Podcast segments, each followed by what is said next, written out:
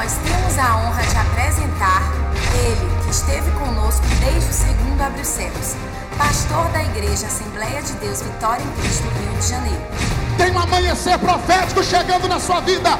Você pode ter desistido, mas Jesus está aparecendo. Autor do livro Simão Pedro, Pescador de Homens. O conferencista internacional, pastor Renan de Melo.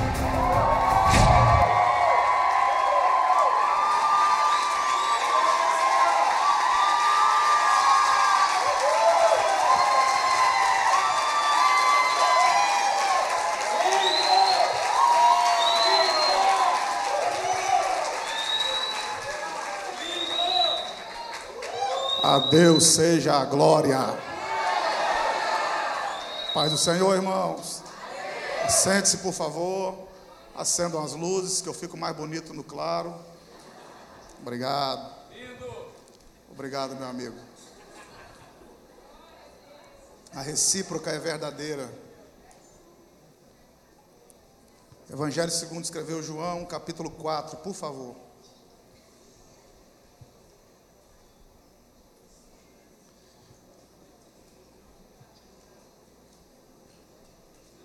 Irmãos, é um privilégio poder voltar pelo quinto ano consecutivo para poder ministrar a palavra de Deus aqui no Abre os Céus. Deus abençoe muito, muito mesmo, meu amigo Pastor Neto Frota. Pode tirar o delay também da minha voz?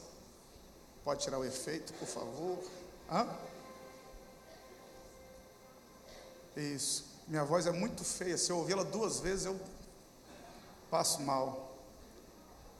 Não? Tá, tá dando um delay aqui, tá um reverb aqui, ó. Será? Vê aí. Maravilha. Diminuiu. Não, depois. Foi? Foi não. Vai, vai melhorar, vai dar certo.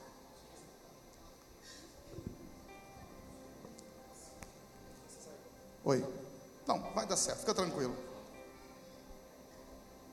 Então, retomando, vamos dar um, Vamos voltar a fita aqui. Quem está me ouvindo, diga amém. amém. É um privilégio poder voltar pelo quinto ano consecutivo para poder cultuar Deus com vocês. Meu amigo Pastor Neto, sempre muito carinhoso comigo. Eu sei que ele me traz por amizade. Deus abençoe muitíssimo.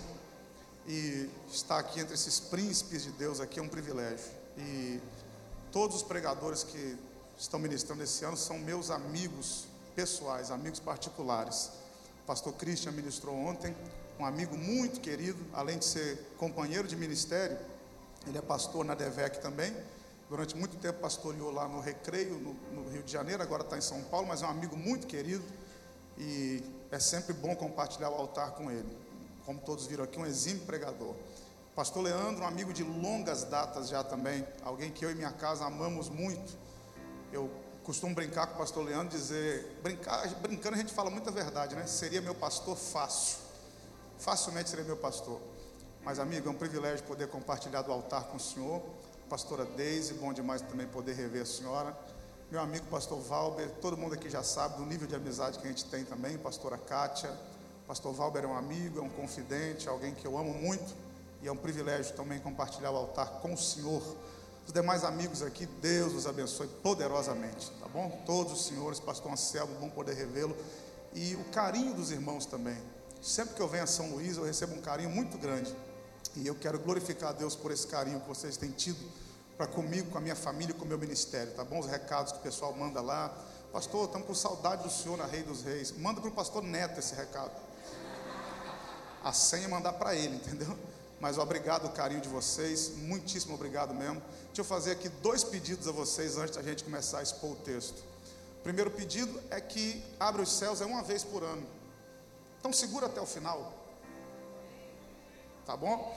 Eu aprendi uma coisa, eu tive Abre os Céus não é só uma conferência profética, é uma escola também, você concorda comigo?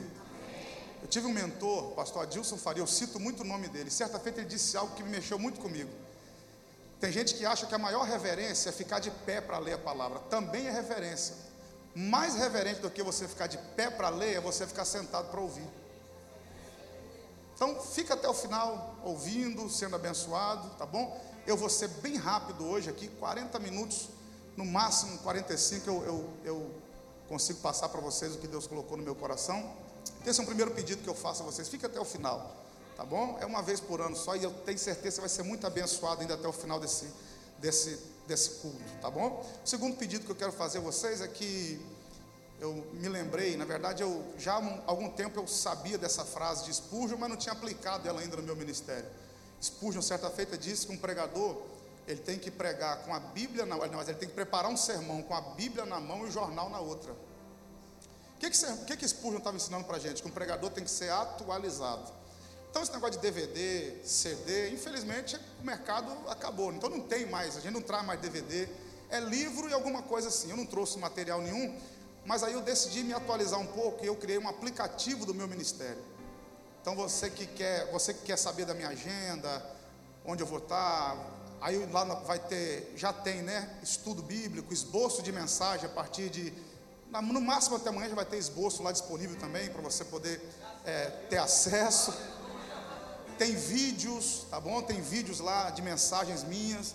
E é 0800 esse aplicativo. Está disponível tanto para Android quanto para iOS. Tá bom? É dicas de como pentear o cabelo melhor, tem tudo lá. Então, se você quiser, passa lá, na, vai lá no seu, no seu telefone, no seu smartphone, e baixa lá o aplicativo, tá bom? E se puder, coloca cinco estrelas no negócio lá que vai me ajudar. Quanto mais bem qualificado for, mais no, no, no trend aparece mais lá em cima, tá bom? Então me ajuda lá, você que usa é, iOS e Android, né, que são as duas mais, mais usadas. Então você vai lá e baixa lá, por favor, o aplicativo e vai mandar notificação para você lá de onde eu, onde eu vou estar ministrando. E quem sabe, se vou estar perto da sua casa, a gente se encontra lá e você até paga um café para mim. Oi? O nome, do, o nome do aplicativo é o meu nome, Renan de Melo. Tá bom? Renan de Melo. Não tem PR, não tem pastor, não tem nada. É Renan de Melo só. Eu sempre gostei de usar só meu nome, nenhuma outra, nada contra quem usa, mas é um propósito meu com Deus, então nunca usei nenhuma outra prerrogativa. É só Renan de Melo, você passa lá, baixa o aplicativo, que vai ser bênção tanto para você quanto para mim. É um canal lá para a gente ficar, comunicar mais fácil, tá bom? Quiser mandar um e-mail, tem todo o endereço lá. Quiser fazer uma agenda também, as crianças agradecem, manda lá que vai, que vai dar certo, tá bom? Então são esses os dois anúncios que eu queria fazer. Você achou aí João capítulo 4, a partir do verso 1? Diga amém. Como crente que vem para Abre os Céus não tem problema em ler Bíblia, nós vamos ler bastante versículos, tá? Já estou te avisando. Vai ser uma leitura extensa, que é para você entender todo o contexto, tá legal? Que aí eu só volto expondo o texto, aplicando o texto, a gente rapidinho consegue chegar a um pensamento. João capítulo 4, a partir do verso 1, diz assim: E quando o Senhor veio a saber que os fariseus tinham ouvido o que Jesus fazia e batizava mais discípulos do que João, aí João abre um parêntese e diz: Ainda que Jesus mesmo não batizava, mas os seus discípulos, deixou a Judéia e foi outra vez para a Galiléia. E era-lhe necessário passar por Samaria. Foi, pois, a uma cidade de Samaria chamada Sicar junto da herdade, ou junto da terra, ou da herança que Jacó tinha dado a seu filho José. Estava ali a fonte de Jacó. Jesus, pois cansado do caminho, assentou-se assim junto à fonte, junto da fonte, e era isso quase a hora sexta. E veio uma mulher de Samaria tirar água, e disse-lhe Jesus: Dá-me de beber, porque os seus discípulos tinham ido à cidade comprar comida. Disse-lhe, pois, a mulher samaritana: Como sendo tu judeu, me pedes de beber a mim, que sou mulher samaritana? Abre parênteses, porque os judeus não se comunicam com os samaritanos. Jesus respondeu e disse: Se tu conheceras o dom de Deus e quem é que te diz, dá-me de beber, tu lhe pedirias e ele te daria água viva. Disse-lhe a mulher: Senhor, tu não tens com que tirar, com, com que atirar, e o poço é fundo. Onde, pois, tens a água viva? És tu maior do que Jacó, nosso pai, que nos deu o poço, bebendo ele próprio, bebendo ele próprio dele, seus filhos e o seu gado?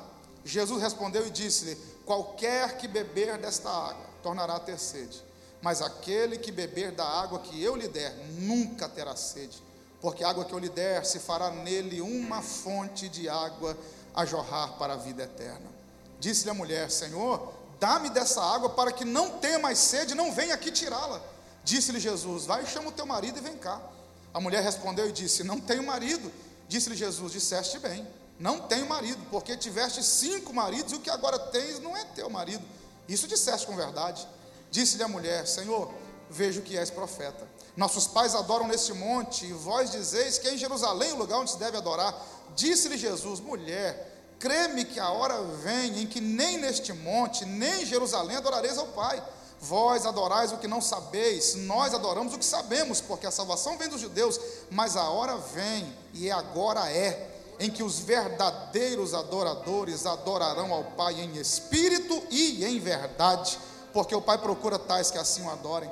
Deus é espírito, importa que os seus adoradores o adorem em espírito e em verdade. A mulher disse-lhe: Eu sei que o Messias, abre parênteses, que se chama o Cristo, vem e quando ele vier, nos anunciará tudo. Jesus disse-lhe: Eu o sou, eu que falo contigo. E nisso vieram seus discípulos e maravilharam-se de que estivesse falando com uma mulher. Todavia, nenhum lhe disse: Que perguntas? Ou por que falas com ela?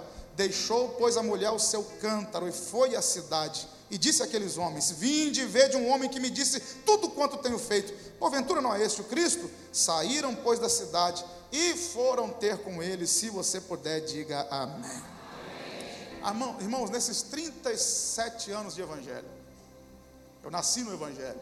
Dia 10 de janeiro, agora do ano que vem, eu faço 37 anos de idade e 37 anos de Evangelho. E uma das coisas que mais me encanta no Evangelho uma das coisas que mais me encanta no Evangelho é a abrangência do poder da palavra. Quando o escritor aos Hebreus diz que a palavra é mais penetrante que espada de dois gumes, e ela penetra até a divisão da alma e do espírito, entre as juntas e medulas, que ela consegue discernir pensamentos e intenções, é um resumo quase que perfeito do poder de alcance da palavra. Na verdade, o que o escritor aos Hebreus está dizendo é que a palavra atinge corações e mentes que outras filosofias jamais vão atingir. Outros tipos de pensamento jamais vão atingir.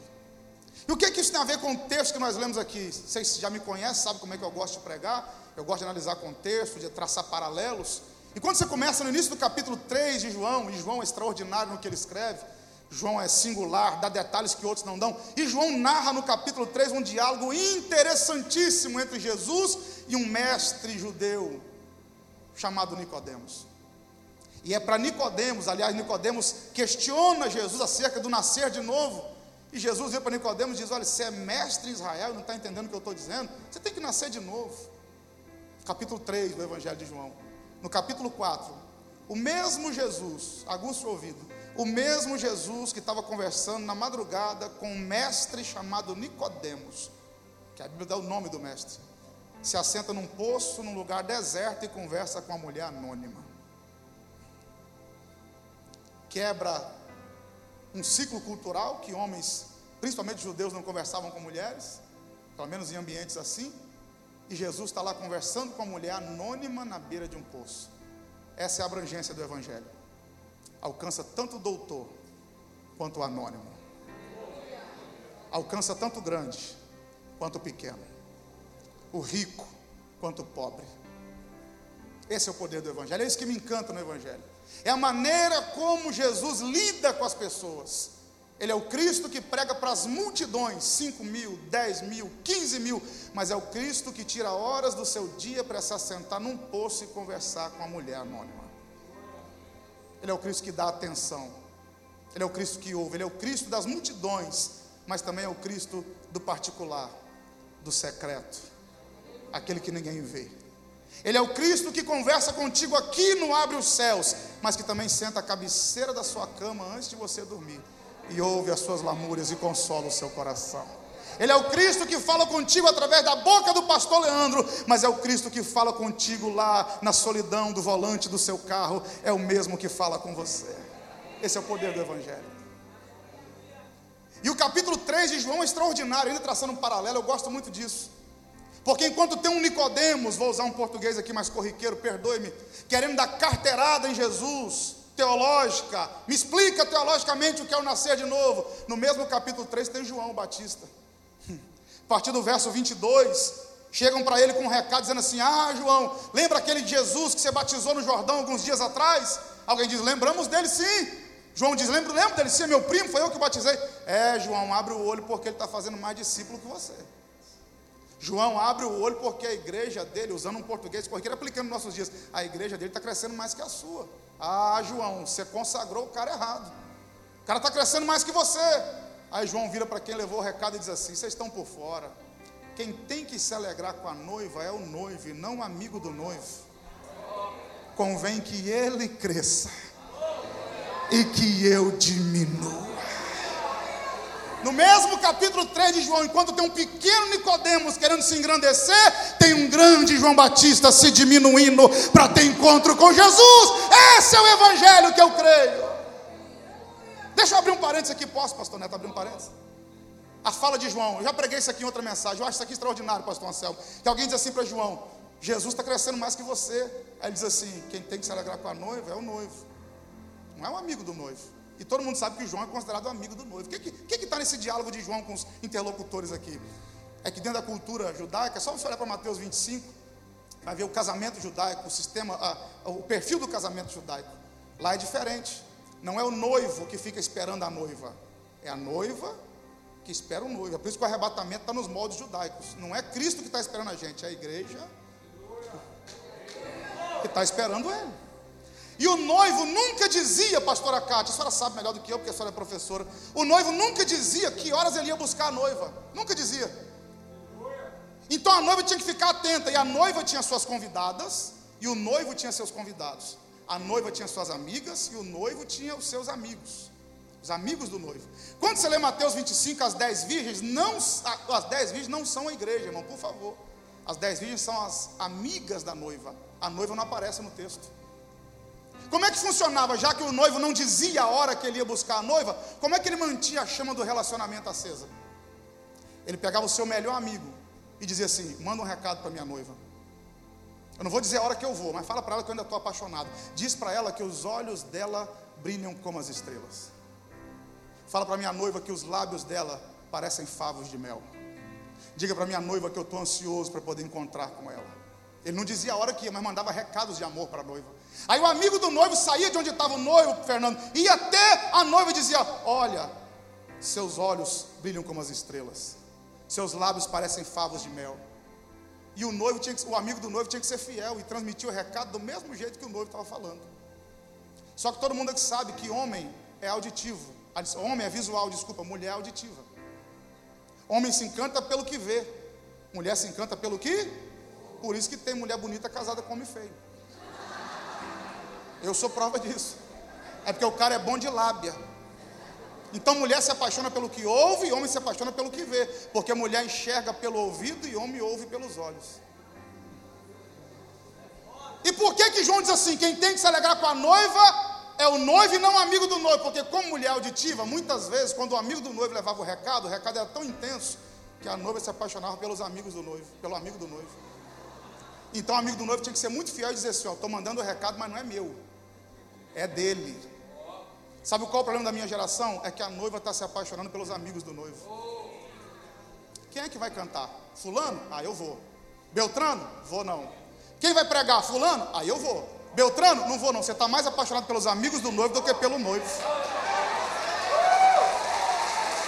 Só que quem merece a glória é o noivo, quem merece a honra é o noivo, quem merece o louvor é o noivo. Nós estamos aqui no altar, mas só somos amigos do noivo. A honra é do noivo, a glória é do noivo, e só quem vem adorar o noivo ergue a mão e adore o nome do noivo aí. Você é só amigo do noivo.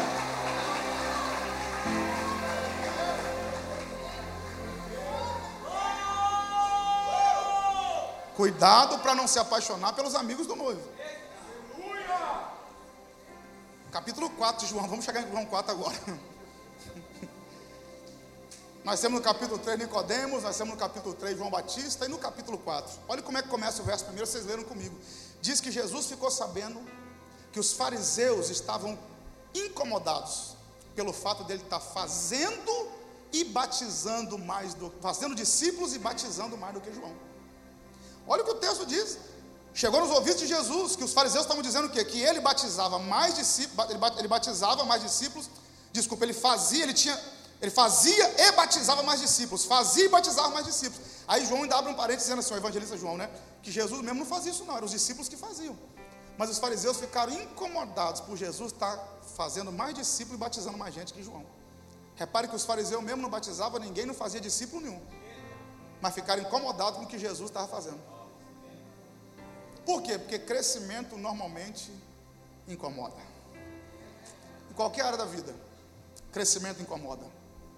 Principalmente quem não faz nada. Por quê? Porque o seu crescimento expõe o fracasso dos outros. Normalmente o seu sucesso em alguma área vai expor o fracasso de alguém em outra. Os fariseus não faziam nada, era Jesus e João os que batizavam e faziam discípulos, mas os caras ficaram incomodados. Aí o Jesus que a gente serve é extraordinário. Ele fica sabendo da notícia assim, já que estão incomodados, não tem problema não. Ele sai, olha o verso 3. Ele sai da Judéia e vai outra vez para Galiléia. Aí o verso 4 é extraordinário. E era necessário que ele passasse por Samaria. Repare que tem o nome de três cidades aqui. Eu quero fazer uma aplicação com essas três cidades aqui. Não vou fazer na ordem que está no texto, até porque é, é, eu vou fazer uma aplicação referente aos locais, não à condição, à situação. Então nós temos aqui Galiléia, Judéia e temos Samaria. Preste atenção que esses três lugares aqui são importantes no ministério de Jesus. Galiléia, todo mundo aqui sabe que Jesus nasceu em Belém da Judéia. Jesus é belemita, a gente canta Galileu, Galileu, mas ele é belemita. E não tem problema cantar Galileu, não pode cantar, está na bênção, tá bom? Mas é só uma informação. Jesus é chamado de Galileu porque morou na Galileia. Mas ele nasceu em Belém da Judéia. Ele é belemita. Mas ele foi criado na Galileia. Nazaré. Depois que ele sai de Nazaré, ele vai para onde? Ele vai para Cafarnaum, região marítima da Galileia. O que a Galileia representa no ministério de Jesus? O início, sem querer ser chato, sem querer ser pedante, ajude-me por favor. Galileia representa o? Não, pouco barulho para muita gente. Galileia representa o? E a Judéia representa o fim do ministério de Jesus. Por quê? Onde é que ele vai ser crucificado? Jerusalém, capital da Judéia. Se ele começou na Galileia, vai concluir na Judéia, vai concluir em Jerusalém. É lá no alto do Monte Calvário que ele dá o brado, tetelestai, está consumado, ou seja, lá ele concluiu a obra, mas ele começou ela lá na Galiléia, nas, nas sinagogas da região da Galiléia, de Cafarnaum, foi lá que ele começou a pregar, ganhar almas para o reino, e é lá no Calvário que ele consuma, e eu e você estávamos incluídos naquele brado tetelestai. Então, Galiléia representa o começo, Judéia representa o fim, fim. Me ajuda de novo? Galiléia representa o? E a Judéia? Só que entre Galiléia e Judéia existe uma Samaria. E o que que tem nessa Samaria entre, entre Galiléia e Judéia? Tem conflito, tem crise, tem intriga, tem problema. E é por isso que o texto diz: e era necessário passar por Samaria. A necessidade que Jesus tem aqui de passar por Samaria, todo mundo sabe, os mestres aqui, sabe muito melhor do que eu. Não é uma necessidade geográfica. Por quê? Porque haviam outros caminhos. Se tem outros caminhos, não há necessidade. Não é necessidade geográfica. Tanto judeus quanto galileus, para não passar pelo território samaritano por causa da intriga que havia ali, davam volta por outros caminhos. Alguns levavam três dias de viagem só para não pisar em território samaritano. Mas cortavam caminho. Mas João começa dizendo: e era-lhe necessário passar por Samaria. Por quê? Porque Jesus tinha que resolver aquele conflito, pelo menos no coração de uma pessoa. O que, que eu aprendo? Tem gente que tem a sua Galiléia, seu começo, e vai ter o seu final, mas está fugindo da sua Samaria. Por quê? Porque Samaria é lugar de resolver conflito. E uma coisa que a gente não quer é resolver problema. Começo é tudo fácil. Já reparou que tudo no começo é mais fácil? Não é tudo fácil, repete, é mais fácil. É melhor. Quer ver um exemplo? Começo do namoro, maravilha. Começo do casamento, lua de mel. Começo do emprego, você está naquele gás, você dá tudo que você tem porque você quer ficar no emprego. Começo na fé, irmão, ninguém te segura. Você quer expulsar demônios, você quer curar enfermo, você quer sair, você quer escola dominical, vigília, monte. Onde tiver um rolo, você está lá no rolo. Por quê? Porque o começo, o primeiro amor, é tudo mais, mais instigante. É o começo. E o final? O final Deus garante. Ageu 2,9, a glória da última casa maior do que a primeira. Eclesiastes 7,8, o fim das coisas é melhor do que o princípio delas. Pela boca de Jeremias, o próprio Deus disse: Vou dar para vocês o fim que vocês desejam. Então, no começo a gente tem a força, no fim a gente tem a garantia da promessa. Vou repetir, para você aplaudir melhor. Segura, daqui a pouco você aplaude. No começo a gente tem a força, a coragem, a fé, o ímpeto. E no final a gente tem o que? A garantia, o selo da promessa, vai dar certo no final. Só que entre o começo e o fim tem o meio, que é a Samaria. E os maiores problemas da nossa vida não acontecem nem no começo, nem no fim, acontecem no Só que muitas vezes, para não resolver o problema que eu tenho aqui em Samaria, eu faço igual os judeus e os galileus faziam, eu corto volta. Eu passo longe de Samaria porque, porque o conflito aqui é difícil resolver. Então corto volta. Só que quando eu corto o caminho para não resolver conflitos, eu aumento a minha viagem e continuo tudo do mesmo jeito. Vou repetir. Enquanto você protelar a solução do problema, você vai continuar caminhando léguas e léguas e milhas e milhas e vai tudo continuar do mesmo jeito. Então, quem sabe Deus trouxe gente aqui nessa noite, sábado, para dizer: você precisa passar pela sua Samaria. E é uma mensagem para a gente pensar. Até quando você vai fugir da resolução desse problema? Até quando você vai tentar se abster do problema, da solução desse problema na sua casa, na sua família? Até quando você vai fugir da sua Samaria? Mas o texto dizia: era-lhe necessário e eu sei que eu estou pregando para a gente aqui que entrou com uma necessidade espiritual. Você precisa resolver algo na sua vida que está no meio do caminho. E é no meio que é mais difícil. Por quê? Por que, que no meio é tão difícil? Porque quando você está no meio, a mesma distância de continuar é a de voltar. Então por isso tem muita gente que desiste e volta. Porque é a mesma distância. A tempestade pegou o barco dos discípulos quando? Estava no meio. Quando é que o povo percebeu que o faraó estava atrás? Foi no meio do mar vermelho. Então, no meio que o negócio fica complicado. Mas eu vim aqui com uma palavra simples demais, profética. Vou usar palavras do profeta Abacuque. Aviva, Senhor, a tua obra. No meio dos anos.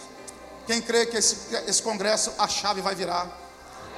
Vou liberar uma palavra sobre a sua vida. Vai ter avivamento no meio, vai ter resposta no meio, vai ter solução no meio, vai ter agir de Deus no meio desse conflito. Então não fuja da sua Samaria, passe por lá para resolver essa questão. E só quem vai sair daqui disposto a resolver questões, erga sua mão e adore o nome de Jesus de Nazaré. Não fuja daquilo que Deus tem para a sua vida. Não fuja. Não fuja. Fugir nem sempre é uma boa solução. Jesus vai e passa por Samaria. Olha o verso 5. Foi, pois, a uma cidade de Samaria chamada Sicar, nas proximidades da herdade, ou seja, da herança que Jacó deixou para José. Olha como João é detalhista. João dá o nome da cidade. Cidade de Sicar. E às vezes a gente lê, oh, obrigado. A gente lê Sicá e não consegue codificar, mas a gente conhece Sicá. Sicá é uma cidade muito conhecida no Antigo Testamento. Sicar, no Novo Testamento, é a mesma cidade de Siquém, do Antigo Testamento. Pastor, por que, que lá no Antigo Testamento está escrito Siquém, no Novo está escrito Sicar? Simples, o Siquém está no hebraico, Sicar está no grego, mudou só a pronúncia, mas é a mesma cidade. Por que, que é importante passar por Siquém? Por que, que é importante passar por Sicar? Vou te mostrar por que é importante passar por lá. Abra sua Bíblia comigo em Gênesis 36, verso 18. Aliás, joga na tela. Gênesis 33, a partir do verso 18. Vamos ler o 18, 19 e o 20. Você vai entender por que, que Jesus passa por Sicar. Todo mundo que sabe também, não é nenhuma novidade. A extensão territorial de Samaria é maior do que a da Judéia e maior do que a da Galileia. A extensão territorial de Samaria, Jesus tinha muitas opções de cidade. Ele poderia ter passado por inúmeras cidades, mas ele escolheu Sicar. Olha o que diz aqui Gênesis 33, 18. E chegou Jacó, salva Salém, cidade de Siquém, que estava na terra de Canaã, quando vinha de Padã e armou a sua tenda diante das cidades. Verso seguinte, por favor. E comprou uma parte do campo em que estendera a sua tenda, da mão dos filhos de Amor, pai de Siquém. Jacó comprou a terra de Amor, que era pai de Siquém. Siquém foi o cara que, o nome dele foi dado à cidade. Olha quanto Jacó pagou nessa terra que Jesus está nela agora: 100 peças de dinheiro. Jesus foi vendido por 30 moedas. José foi vendido por 20. A terra de Siquém custou 100 para Jacó. Verso seguinte, por favor. E levantou ali um altar e chamou-lhe Deus, o Deus de Israel.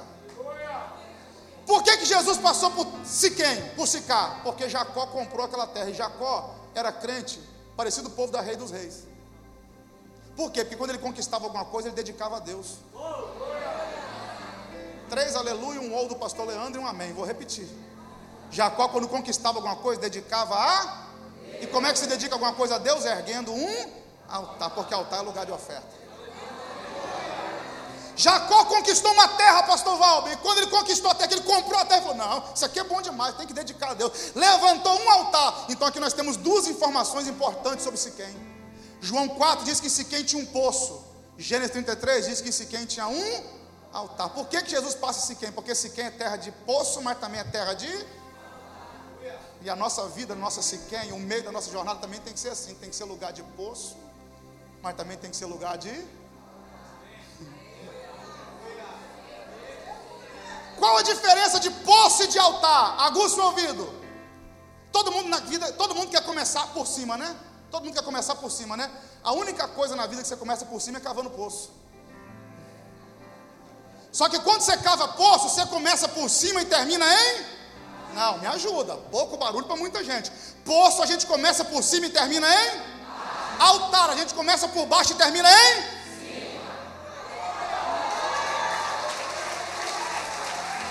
A vida é assim. A sua jornada cristã é assim.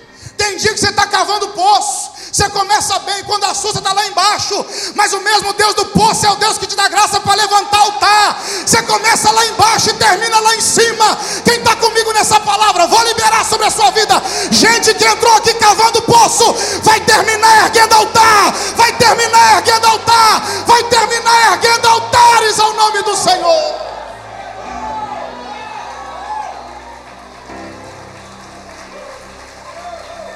Você está comigo aí? Você está comigo? Diga amém.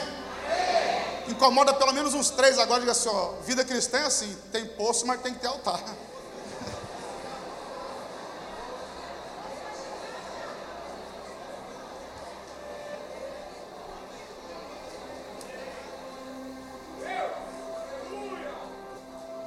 Vou afundar o prego. Estou brincando. Vou liberar uma palavra profética. Na verdade, eu vou repetir porque Deus está mandando eu repetir. Pastor Leandro, amigos aqui, gente que entrou aqui cavando poço, vai sair do abre os céus levantando altar.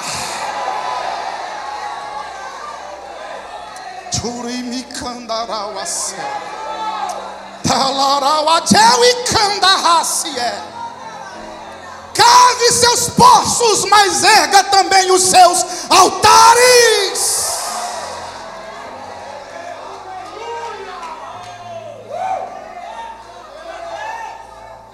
Alguns dias atrás eu conversava com o pastor Valber, que nós conversamos muito.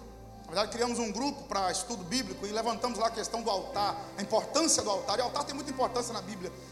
Altar é lugar de memorial, altar é lugar de sacrifício, é lugar de adoração, é lugar de oferta, é lugar de entrega altar. Por que, que Jesus tem que passar por Siquém, na região de Samaria? Porque Siquém é terra de altar. Só que mil anos depois de Jacó, aproximadamente, mais de 40 gerações, o lugar que tinha altar agora tem conflito. Por que, que Jesus passa por lá? Porque ele vai reedificar o altar que Jacó levantou. Jacó levantou um altar e deu um nome para o altar. Deus de Israel é o nome. Não é Deus da Judéia, não é Deus da Galiléia, não é Deus de Samaria, é Deus de. Lembra de Elias no alto do Carmelo? Ele ergue um altar com 12 pedras e diz assim para o eh, assim, o altar: Em ti, Israel, será chamado teu nome. Quando Elias está levantando o altar no alto do Carmelo, o reino está dividido: dez tribos formam o reino do norte, duas tribos formam o reino do sul. Elias é profeta no reino do norte. Se Elias fosse puxar a sardinha para a brasa dele, ele ia levantar um altar com dez pedras. Mas ele falou: Não, vou levantar com doze, porque só desce fogo do céu se o altar estiver unido. Altar dividido, dez para lá e dois para cá, não tem fogo do céu. Deus não recebe oferta de altar dividido.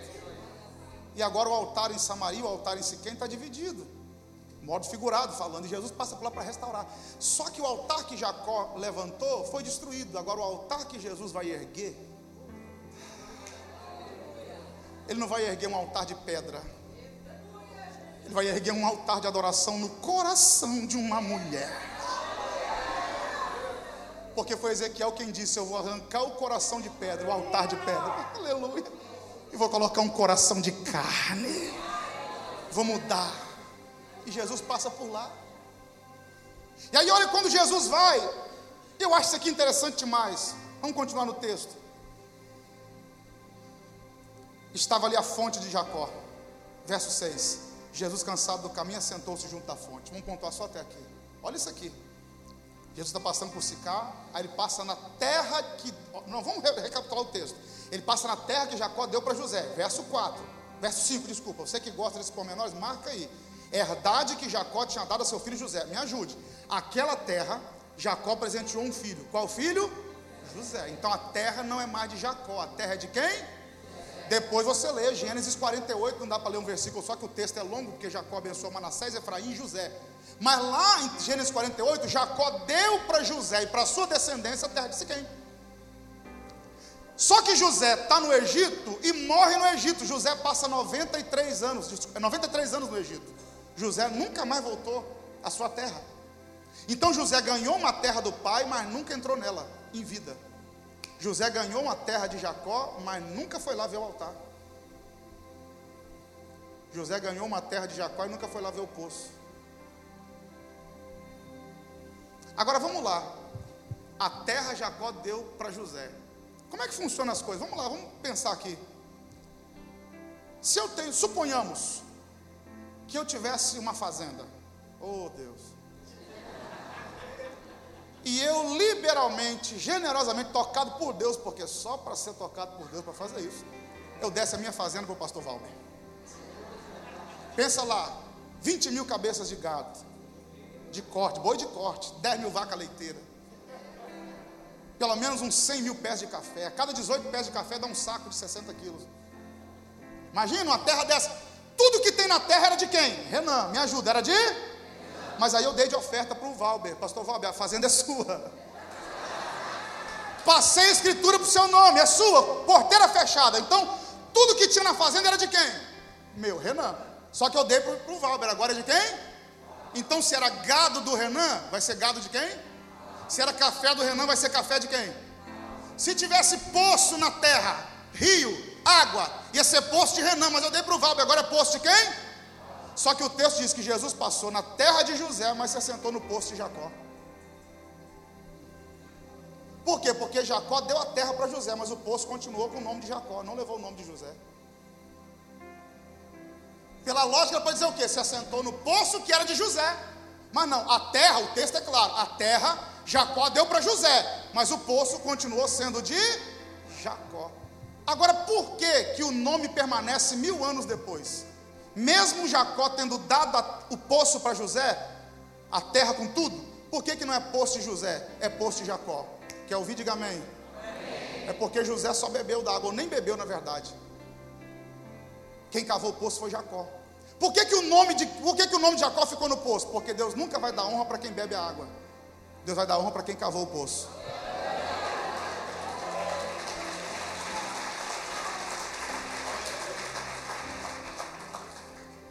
Então, todas as vezes que você beber da água, lembre que alguém veio antes e cavou o poço.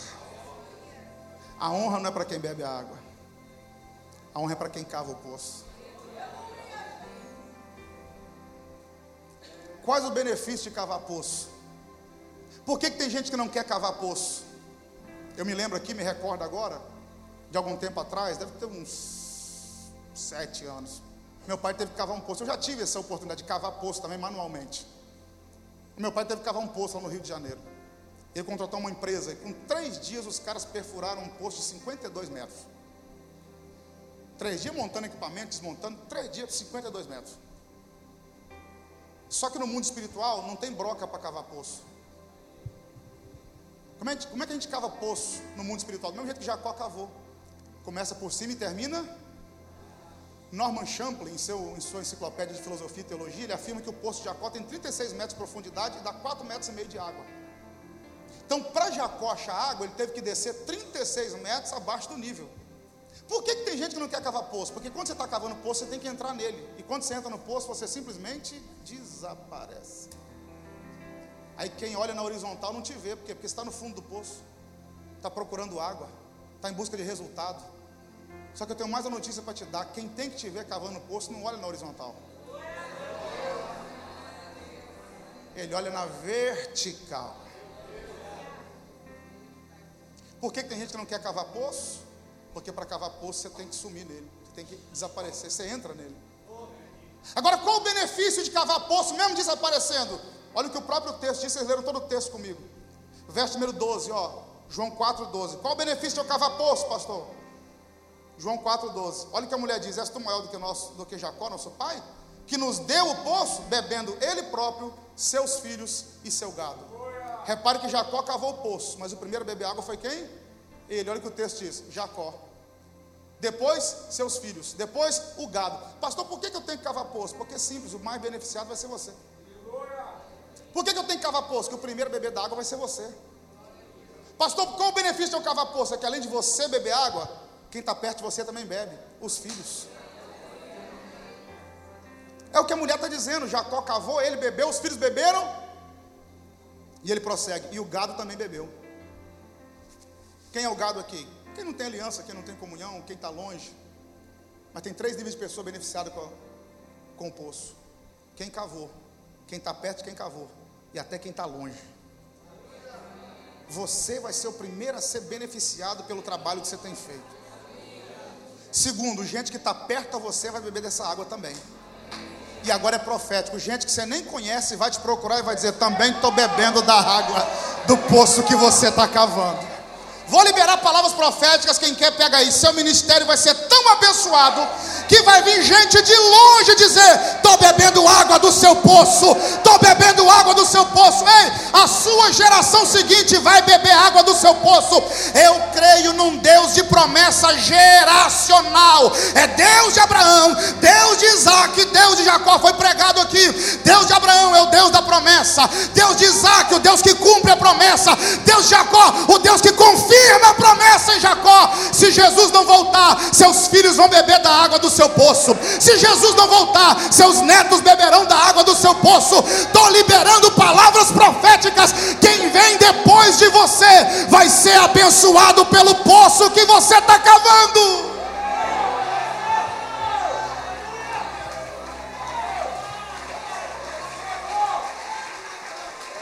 Você está comigo nessa palavra? Pastor Neto, eu sei que Deus está falando com gente aqui essa noite. Vou incomodar quem está do seu lado de novo. Fala para uns três aí, continue cavando o seu poço. Liga. Mesmo que você desapareça. Pastor Neto, tem dia que ninguém vai ver o Senhor cavando os poços, mas vai vir gente de longe beber dessa água. Continua cavando o poço. Continue.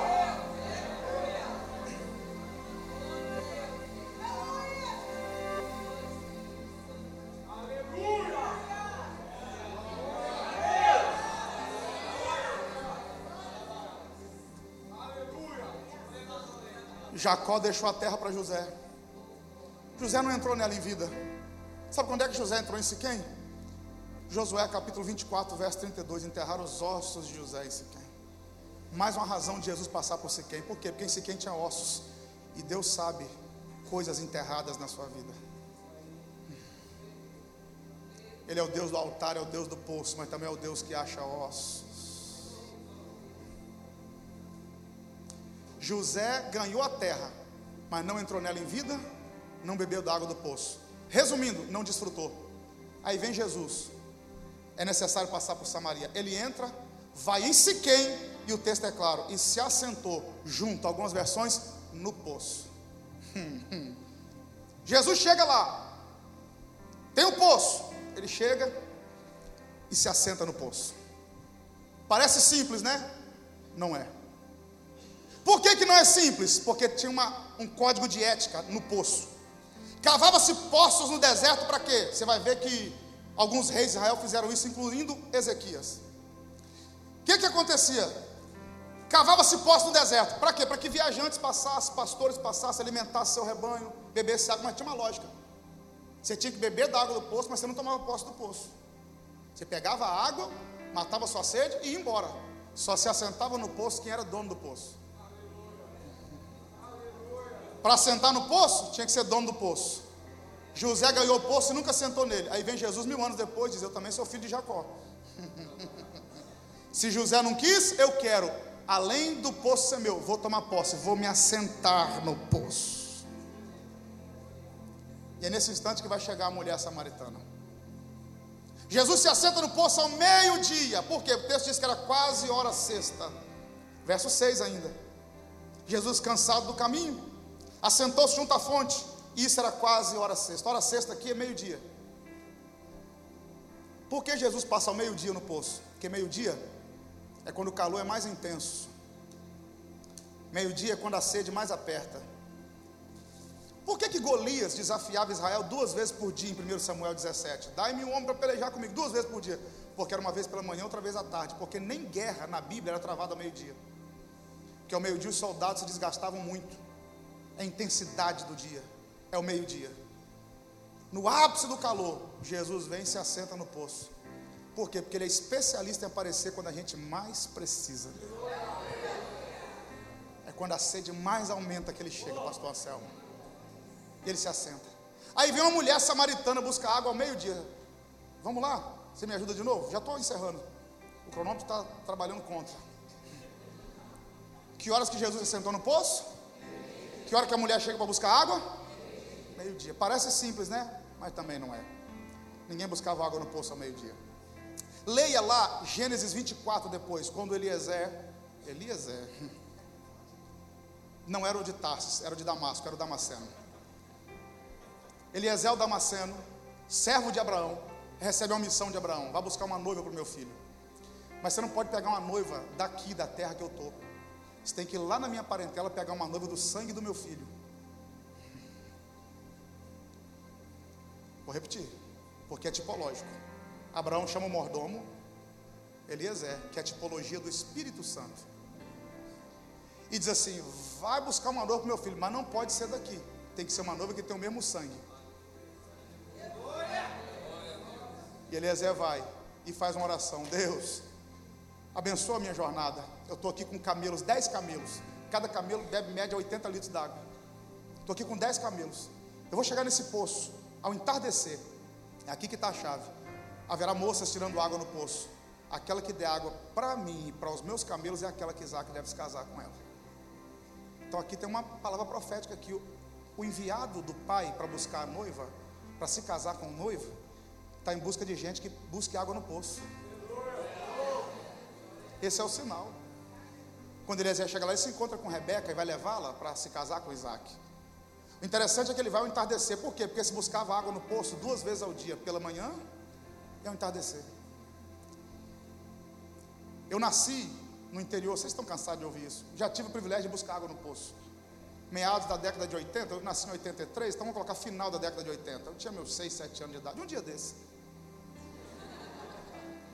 E meu pai fez uma carroça para a gente, uma carrocinha, que a gente empurrava ela por trás. E cabiam três latas d'água, que é as latas de óleo. Meu irmão mais velho trabalhava, então os três mais novos ficava o ofício de buscar água. Minha mãe acordava a gente muito cedo para buscar água no poço. E ela dizia uma frase que eu ficava irado quando ela falava, mas hoje eu entendo o poder dessa frase. Ela me acordava pouco antes do sol nascer, assim que o sol nascia, dizia assim: Meu filho, vai buscar água, porque quem chega no poço cedo bebe água limpa. Quem já buscou água no poço sabe o que eu vou fazer. Você chega no poço e começa a lançar as vasilhas, vai remexendo a água, a água fica barrenta, fica turva, aí você tem que esperar aquela poeira baixar. Aí ao entardecer a água está limpa de novo. Por que, que só tirava água no poço de manhã e de tarde? Porque ao meio-dia a água estava suja. Por que, que essa mulher vai ao meio-dia? Porque o texto diz que ela estava no sexto relacionamento. E só podia buscar água no poço que era virgem. Só as donzelas. Leia Gênesis 24 de novo. Rebeca era rica, o pai de Rebeca tinha dinheiro. E Rebeca tinha dez empregadas que trabalhavam para ela, mas quem tirava água no poço era ela. Porque eram as donzelas quem buscavam água no poço. Por que, que essa mulher vai ao meio-dia? Porque ela não é mais donzela. Faz tempo. E ela não podia se misturar com as moças. Como é que sabe quem é moça e quem não é? A roupa denunciava. As vestes de uma virgem eram diferentes das vestes de uma mulher que já teve algum relacionamento sexual. Se aquela mulher fosse pela manhã ou à tarde buscar água, todo mundo conhecia o pecado dela. Já está no sexto. Está fazendo o que aqui? Porque as pessoas são especialistas em nos julgar. Por que, que aquela mulher vai ao meio-dia? Porque ela quer fugir do confronto. Ela é refém de olhares. Ela se preocupa com o que vão falar acerca dela. Ela tem medo do confronto de ideias. De que alguém aponte o seu pecado, os seus erros. Ela foge disso. Então ela diz: Eu vou ao meio-dia, a água está turva, mas não tem ninguém. O sol está quente, mas não tem ninguém. Ela vai então com a sua cacima buscar água no poço, pastor Rob. Quando ela chega lá ao meio-dia, Jesus está sentado no poço. Por quê? Porque eu posso fugir do pastor, eu posso fugir da minha mulher, eu posso fugir do meu pai, eu posso fugir da minha mãe, eu posso fugir das autoridades, mas eu não consigo fugir da presença dEle. Ele me acha. E ela vai ao meio-dia para não ser confrontada. E ela está bebendo água suja, porque os outros apontam os seus defeitos. Ela está buscando o certo na hora errada.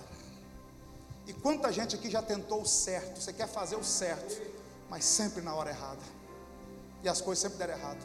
Matar a sede é algo certo, é matar uma necessidade, é fazer o básico. E tem gente aqui, pastor Neto, que talvez esteja frustrado de tanto tentar a coisa certa e dar errado. Gente bebendo água turva. E aquela mulher chega no poço ao meio-dia. Quando ela chega no poço, aguça o ouvido.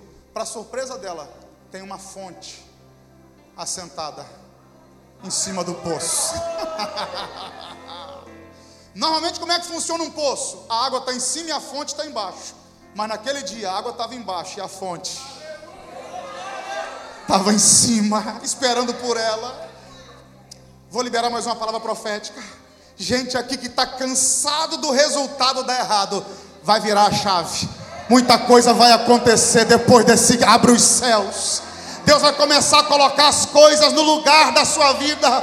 Olhares que te acusavam, dedos que te apontavam, verão a mudança de Deus na sua vida, porque o Deus da hora certa chegou na sua vida para mudar o resultado. Eu vim liberar a palavra que eu não sei para quem é. Vai ter mudança de resultado, vai ter mudança de resultado, vai ter mudança de resultado. Gente que veio buscar água pensando, vou beber água turva, vai não, vai sair daqui com água limpa jorrando como uma fonte.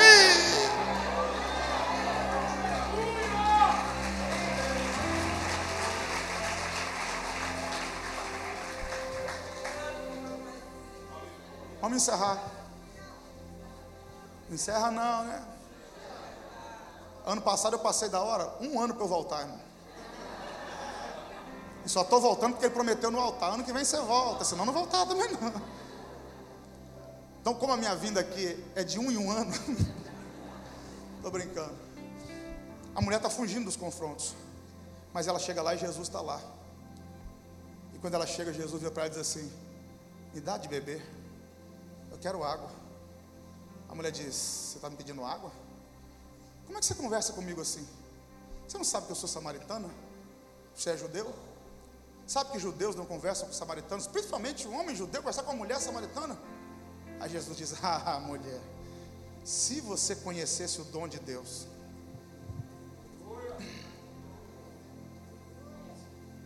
e quem está te pedindo água, você pediria água para ele, e ele te daria uma água que não é igual essa aqui. Ele te daria uma água que jorra para a vida eterna e faz em você uma fonte.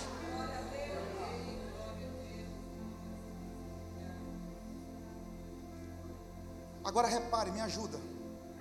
O que, que a mulher foi buscar no poço? E o que Jesus pediu para ela? Vamos de novo? Vamos lá. O que, que a mulher foi buscar no poço? E o que, que Jesus pediu para ela? Nós fomos formatados já a conhecer só um Deus que dá. Já fomos formatados desde o nosso início na fé. É um Deus que dá é um Deus dadivoso. É, é verdade, é Deus que dá. Só que o mesmo Deus que dá, também é o Deus que pede. E o que Jesus pediu para a mulher? Exatamente o que ela foi? Então, aguça seu ouvido. Tem dia que a sua vitória não está naquilo que você veio buscar, está naquilo que está disposto a entregar para Ele.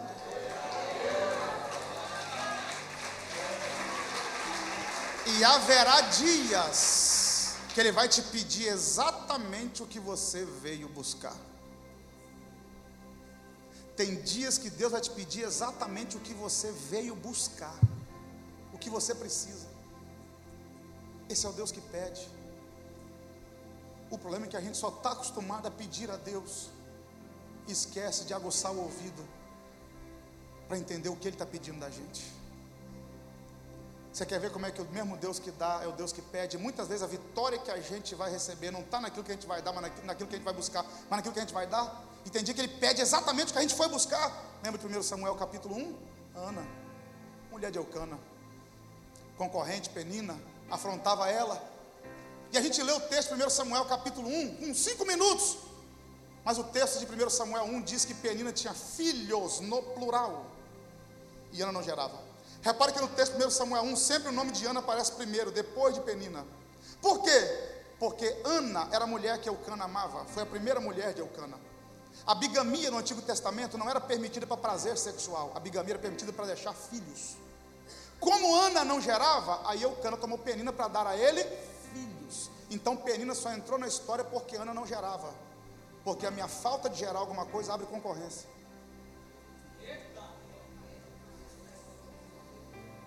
Penina entrou na história porque Ana não gerava. Então, quando Penina chegou, Ana já estava. E Ana não tinha, e Penina não tinha filho, tinha filhos. 1 Samuel capítulo 1, a história de Ana. Você vai, vai ver Ana subindo no templo e pedindo filho a Deus. E você acha que aquilo ali aconteceu com um mês, dois meses, um ano. Foram mais de 20 anos. Que todo ano ela subia a Siló, onde estava o tabernáculo. Pedia um filho a Deus e Deus não dava. Pense, 20 anos aproximadamente, Ana indo no culto, não abre os céus. E dizendo, Deus, me dá um filho. Deus dizia, não, não, não dou. Ela voltava ano seguinte, Deus me dá um filho. Deus dizia, não dou. Outro ano, Deus me dá um filho, não, não dou. Deus me dá um filho, não dou. Mais um ano, Deus me dá um filho, não dou. 20 anos aproximadamente depois ela mudou a oração. Ela entrou no culto e falou: Deus, eu vou lhe dar um filho. Deus falou: agora você entendeu como é que funciona. Porque culto não é só quando eu peço, culto é quando eu ofereço. Entendi que Deus vai te pedir exatamente o que você veio buscar. Talvez esse sonho não aconteceu ainda porque você está querendo ele só para você. Entrega ele para Deus.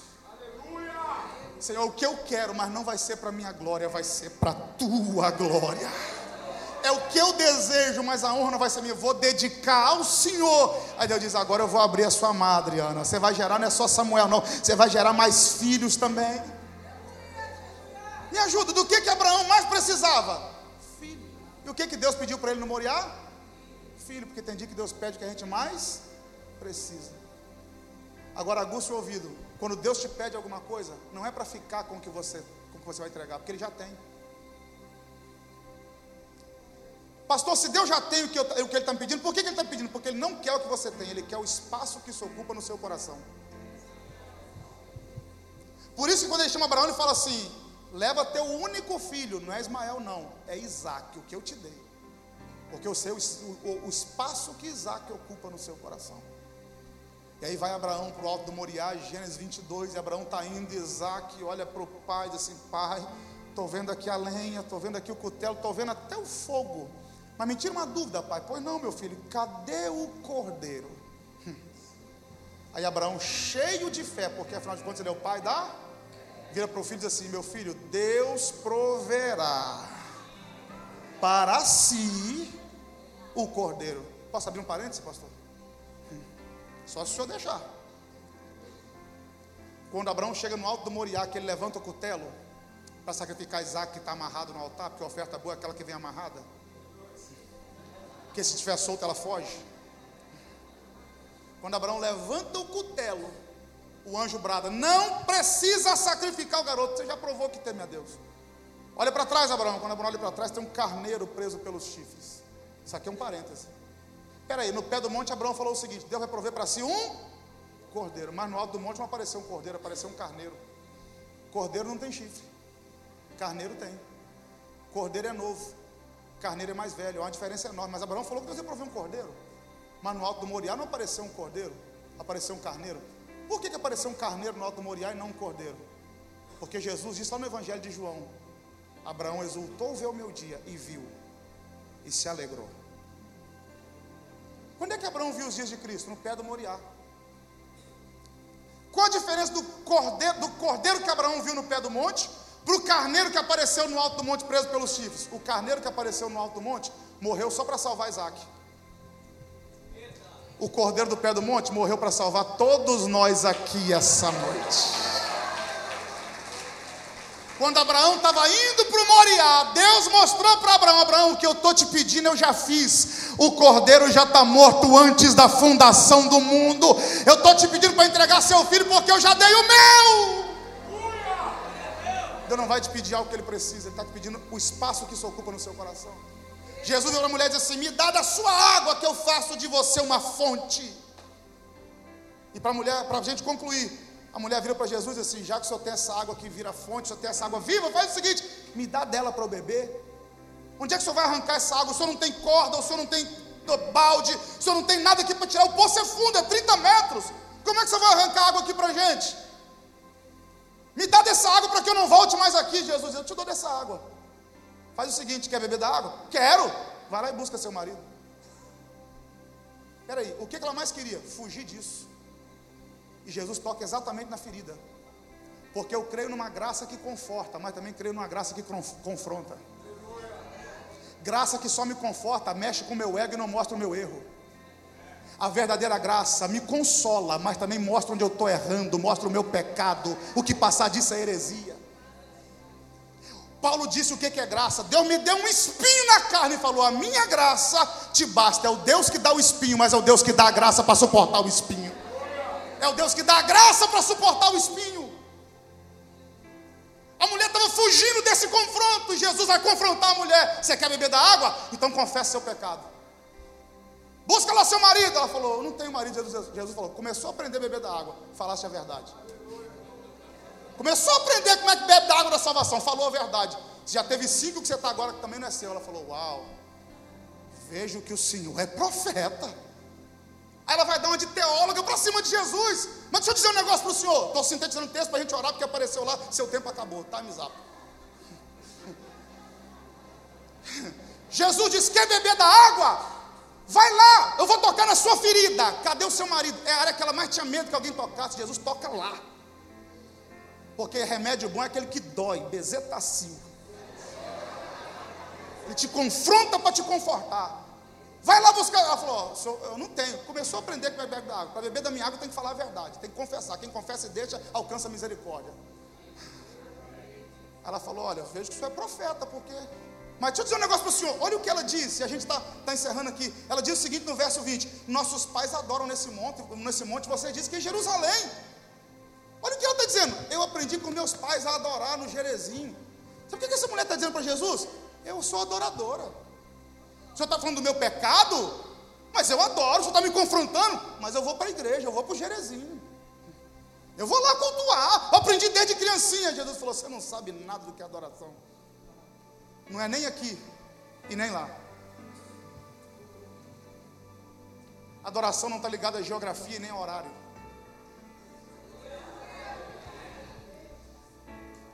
Meu pai busca uma classe verdadeiros adoradores. Eu preguei sobre isso aqui em outro texto, falando sobre o leproso, na igreja do pastor Valber, que também por bondade sempre leva lá. Deus não procura adoração, Deus procura adoradores. É aqui que muita gente se enrola. Por quê? Porque adoração Deus tem. Deus procura adoradores que o adorem em espírito e em verdade. Adoração vai além de três dias de congresso no ano. Adoração vai além de um culto de domingo, um culto dominical. Adoração vai além de algumas reuniões e encontros durante a semana. Adoração vai além do som do teclado e do acorde do violão. Adoração vai além da voz encantadora do Eliezer de Tarsis. Adoração vai além, é estilo de vida. É reconhecer. Quando a mulher ouve isso, olha o que acontece, a gente encerra aqui. Ela fala assim: olha como é que ela entende de teologia, olha como é que ela entende. O Messias, quando vier, vai explicar a gente sobre isso. Aí Jesus disse: Eu sou o que falo contigo. Então repare que ela também cria no Messias. Só que Jesus disse: Eu sou esse cara que está pensando aí. É a mesma coisa de Paulo. A gente fala que Paulo houve uma conversão. O que é conversão? Você pegar um caminho diferente. Eu estou indo por aqui, eu me converto, eu volto. Paulo cria em Deus. Paulo cria no Messias.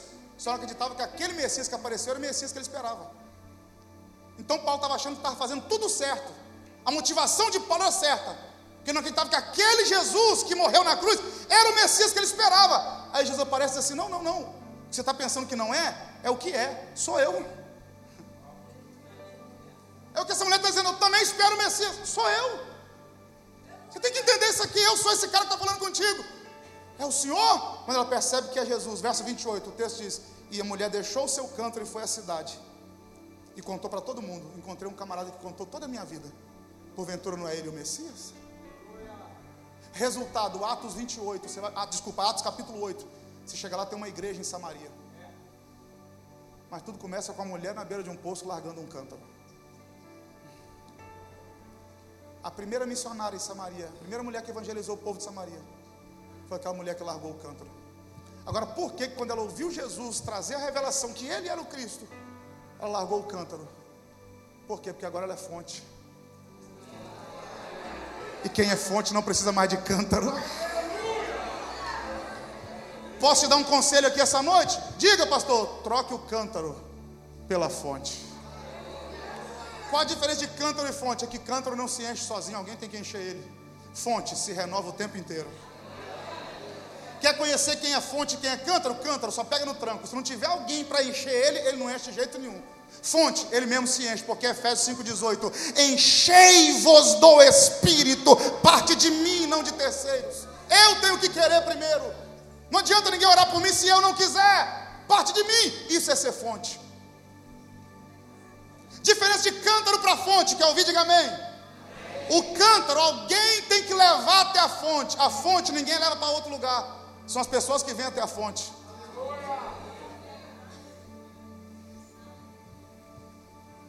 quem sabe tem alguém aqui essa noite precisando largar o cântaro. Porque está confiando na porção do cântaro. E Deus está dizendo: Eu quero fazer de você uma fonte. E quem sabe, irmãos, Deus trouxe gente aqui para confrontar áreas da sua vida que você não queria confrontar. Confronto. É a mesma mensagem que o pastor Leandro pregou, só mudei o texto.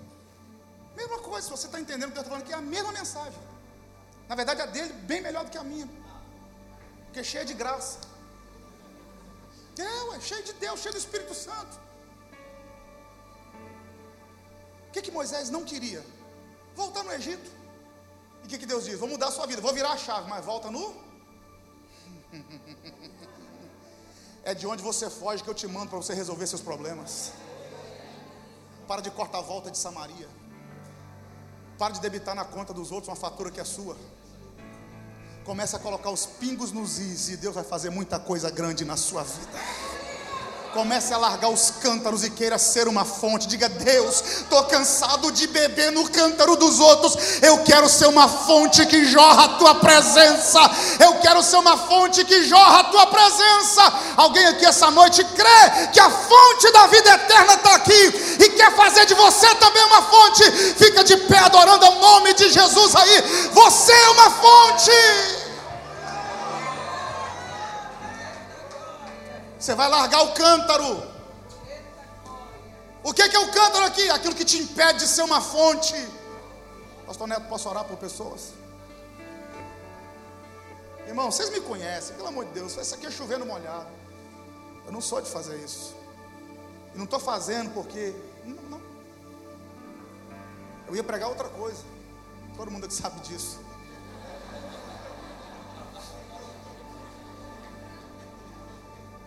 E até hoje, depois do almoço, eu não tinha palavra para pregar aqui. Por isso que está mais ou menos a mensagem. Que não deu tempo de preparar. Até hoje, três e meia da tarde, eu cheguei no hotel, eu não sabia o que eu ia pregar. O Espírito Santo trouxe ao meu coração essa palavra. Gente que precisa trocar o cântaro pela fonte. Gente que está fugindo de confrontos na sua vida. E eu creio num Deus que confronta. Saulo, Saulo, por que você me persegue? para você enxergar, você vai ter que ficar cego três dias. É o tratamento de choque de Deus. Aquele tratamento que vem com gosto de bezetacil, que eu gosto de dizer, mas é para virar a chave. Aquele Deus que aparece para Moisés e fala assim: arranca a sandália. Por que tem que arrancar a sandália, Senhor? Porque só anda calçado quem é Senhor. Escravo é quem anda descalço. Na minha presença você não é Senhor, você é servo. Tira a sandália. Aprenda a deixar coisas para trás, como o pastor Leandro disse aqui. Deixa o cântaro e vem ser fonte. Vou, eu estou repetindo só o que o pastor Leandro pregou. Gente que está cansado de viver na mediocridade. De onde vem a palavra mediocridade? De média. De médio. O que é uma vida medíocre? Não vai nem para frente nem para trás, fica estagnado ali. Ó. O que o pastor Leandro pregou aqui. Aquela mulher estava satisfeita. Vou no poço ao meio-dia, ninguém me confronta. Pego minha água, bebo dela, volto amanhã ao meio-dia de novo, ninguém me confronta. E sigo minha vida com meu pecado de estimação. E vou no Jerezinho, entrego minha oferta, volto o pecado de estimação, busco água de novo. Aí um dia eu, a fonte está em cima do poço. Eu, não, não, não, não, chega de cântaro. É hora de você ser uma fonte. É hora de você voltar para Samaria e ganhar gente para o reino de Deus. E essa mulher que, que vai dar, vai entregar para Jesus a sua vida, vai reconhecer, vai tornar-se uma fonte. Lembrando o tópico que eu falei aqui agora há pouco: tem dias que Deus pede o que você veio buscar, e quem sabe Deus está te pedindo alguma área da sua vida aí agora. Estou falando de dinheiro, não. Daqui a pouco a gente vai ofertar. Isso aqui também vale muito para a oferta. Aproveita esse gancho. Mas eu sei que tem gente aqui que está dizendo assim: Deus, canta de porção em porção todo dia. Não, eu quero ser fonte. Eu quero que meu ministério seja uma fonte. Eu quero que minha família seja uma fonte. Eu quero fonte. Sei que não é para todo mundo. Tem gente aqui que essa mensagem, como disse o pastor Neto aqui, é mais uma mensagem. Você está sendo edificado, mas não se aplica a você. Você está bem, está tudo bem na sua vida, no seu casamento, no seu ministério. Que continue assim até o arrebatamento da igreja. Mas tem gente aqui precisando trocar cântaro por fonte. Você precisa de um upgrade. Alguma área tem que fluir, tem que romper, como o pastor Leandro disse aqui. A oração que foi feita aqui na primeira ministração foi por salvação. Agora eu quero orar por gente que quer deixar o cântaro e se tornar fonte. Você quer mais. Eu sei que talvez não dê para todo mundo aqui, mas eu preciso orar por você. Vai ser rápida a oração. Sei que não é para todo mundo, ok? Então não fique triste, não, não vou ficar triste se você não sair do seu lugar. Mas algumas pessoas aqui precisam muito trocar o cântaro pela fonte.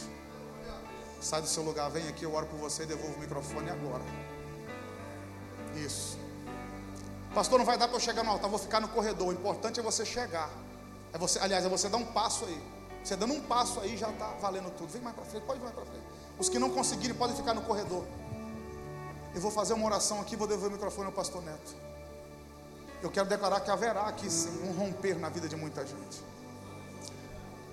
Coisas vão começar a fluir da sua vida e do seu ministério. Vou declarar palavras proféticas aqui, quem quiser pega. Gente aqui vai começar a abrir a Bíblia para ler e Deus vai começar a mostrar coisas que seus olhos não viram. Gente aqui vai ter revelações profundas na palavra. Gente aqui que lá no trabalho Deus vai te dar uma ideia que não deu para ninguém, porque você não é cântaro, você é fonte. Gente aqui que vai chegar a lugares na família que outros não chegaram, porque você não é cântaro, você é fonte gente aqui que pessoas vão começar a te procurar para dizer o que, que aconteceu contigo. Eu quero beber dessa água também. Você não é cântaro, você é uma fonte que jorra. Isso. Senhor, em nome de Jesus, nós oramos aqui essa noite. Senhor, quantas coisas nós precisamos deixar para trás para poder alcançar algo maior. E quem sabe o Senhor está pedindo alguma área da vida de algumas pessoas aqui. Gente que passou os últimos anos lutando por um sonho. Por que, que o sonho não realizou? Porque ele está querendo sonho para ele, não para o Senhor. Mas ele está colocando no altar hoje isso aqui. Ele está entregando o que ele veio buscar. Gente que entrou aqui dizendo: Deus, eu queria tanto isso, mas o que eu mais quero eu vou colocar no seu altar. Deus responde, responde esse ato de fé dos teus filhos. Gente que entrou aqui como cântaro, Senhor, que sai daqui como fonte, jorrando, jorrando, jorrando. Gente aqui que não vai, vai, mal vai conseguir dormir essa noite, por quê? Porque a água vai jorrar, vai jorrar, vai jorrar, vai jorrar, vai jorrar, vai jorrar. Gente aqui que vai ter sonhos proféticos, gente aqui que vai chegar na rua de casa hoje, vai pisar com autoridade, vai dizer: agora eu sou fonte, eu não sou mais cântaro. Gente aqui que vai meter a mão na maçaneta da porta e vai dizer: Eu e minha casa serviremos ao Senhor. Eu não sou cântaro, eu sou fonte que jorra a presença de Deus gente aqui que vai ver um fluir na vida ministerial, pastores aqui que verão um fluir no seu ministério depois desse congresso. Deus, eu quero unir a minha voz profética, a voz profética do pastor Leandro que me antecedeu. Haverá um romper durante os dias do abre os céus. Os céus literalmente se abrirão sobre o povo dessa igreja. São Luís do Maranhão vai experimentar um avivamento porque porque vai ter um monte de fonte caminhando pela pelas ruas de São Luís, gente emanando da Sua presença, gente fluindo a Tua presença, gente fluindo a Tua graça. Haverá cura por onde essa pessoa passar, haverá conversão, haverá salvação, porque porque Ele não é um cântaro, ela não é um cântaro, é uma fonte que jorra a Tua presença, é uma fonte que jorra a Tua presença. Espírito Santo enche agora Ele, enche agora ela, faz fluir de dentro dela, em nome nome de Jesus de Nazaré, eu declaro um renovo de Deus sobre a sua vida, um renovo de Deus na sua fé. Gente que entrou aqui pensando em parar, gente que disse antes de vir para cá, vai ser o último, abre os céus. Se Deus não falar comigo, eu não volto mais. E o Senhor rasgou a alma desse crente aqui hoje e disse: Eu faço de você uma fonte, um romper sobre a tua vida, você não será mais um cântaro.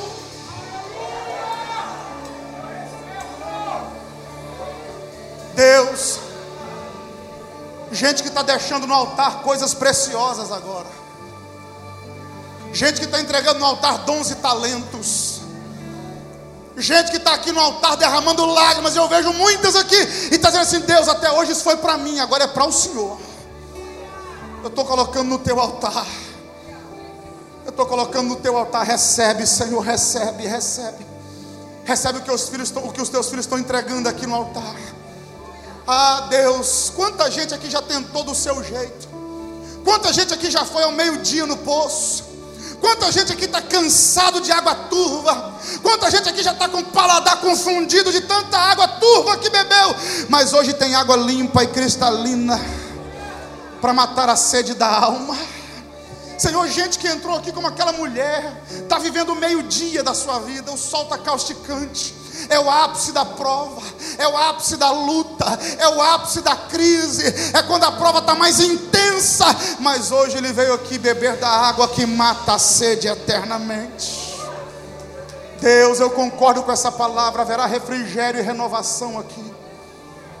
Eu concordo com essa palavra e eu a declaro profética, que assim seja, no precioso e no poderoso nome de Jesus. O Eliezer vai cantar, mas antes de você voltar para o seu lugar, tanto o povo que está aí atrás, que não vê aqui à frente, como os irmãos que estão aqui, abraça pelo menos uns três ou quatro e fala assim: você não é um cântaro, você é uma fonte da presença de Deus. Vai, vai, vai, vai. E enquanto você abraça alguém, enquanto você libera uma palavra para alguém, vai fluir de você conhecer a presença de Deus. Do teu rio, Senhor, oh, sacia minha sede, lava o meu interior. Eu quero fluir em água. Eu quero beber da tua fonte,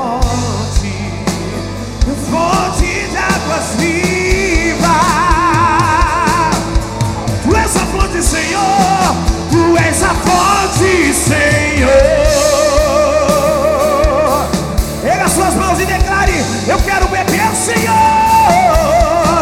Eu quero beber. Tia! Sacia minha sede lava o meu interior. Eu quero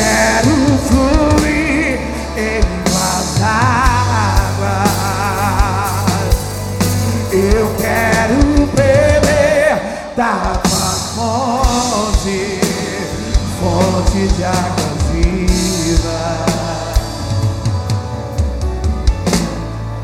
Tu és a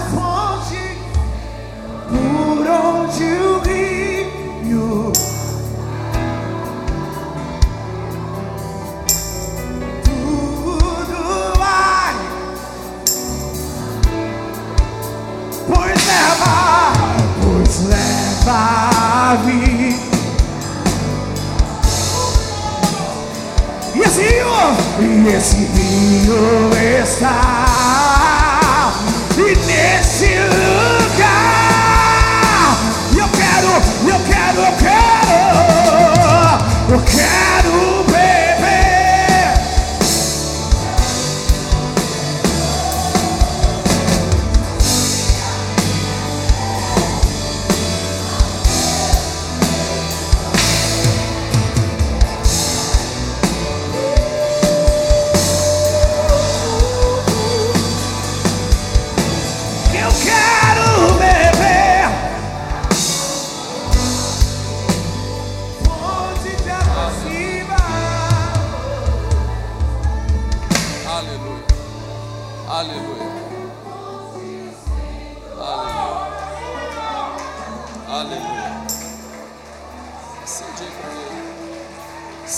Senta